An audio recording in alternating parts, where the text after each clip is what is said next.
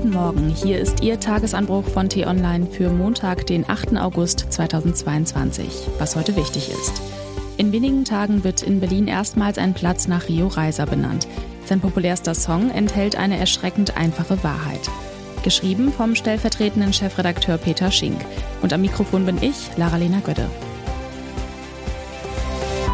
Das alles und noch viel mehr würde ich machen, wenn ich König von Deutschland wäre. Kommt Ihnen die Liedzeile bekannt vor? Genau, sie stammt von Rio Reiser. Der wird Mitte des Monats in Berlin erstmals einen Platz erhalten.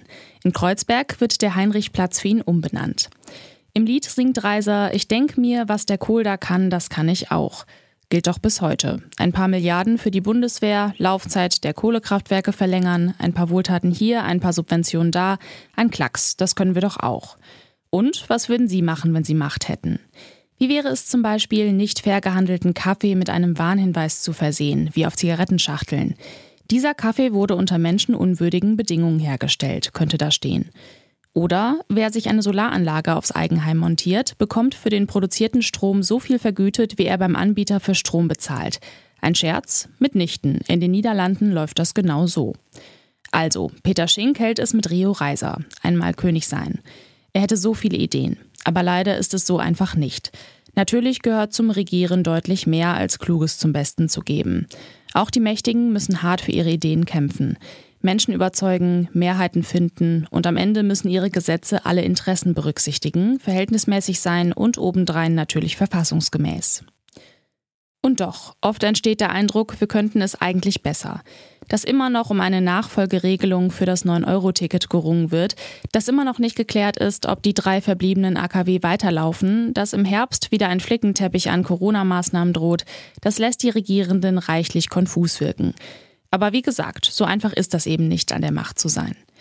Was wir daraus lernen können. Wir sollten nicht nur das Tun anderer bewerten, kritisieren und hinterfragen.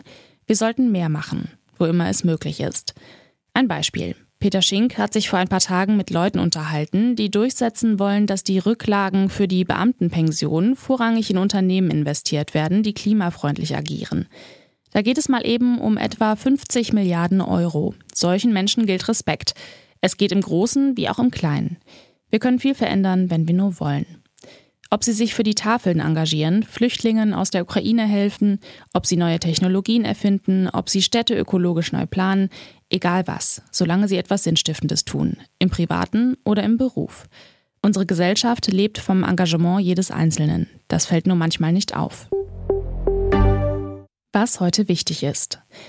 Es ist zynisch. Der Ablauf wirkt wie ein Ritual. Israel und die Palästinenser beschießen sich seit einigen Tagen mit Raketen. Dann folgt relativ zügig ein Waffenstillstand. Und der Status quo im Nahen Osten bleibt unverändert. Am vergangenen Wochenende starben so mindestens 43 Menschen, mehr als 300 wurden verletzt. Immerhin am späten Sonntagabend trat eine Waffenruhe in Kraft, die bis jetzt hält. Für einen dauerhaften Frieden fehlt derzeit beiden Seiten Kraft und Motivation. Selbst die USA sehen derzeit keinerlei Chance für eine langfristige Lösung des Konflikts. In Kenia wird am morgigen Dienstag gewählt. Gewählt werden ein neues Parlament, ein neuer Präsident und auch Lokalparlamente und Gouverneure. Es ist eine Megawahl, die auch wichtig ist, weil Kenia in Ostafrika eine Schlüsselrolle innehat. Nein, verzichtet hat Gerhard Schröder nie gerne.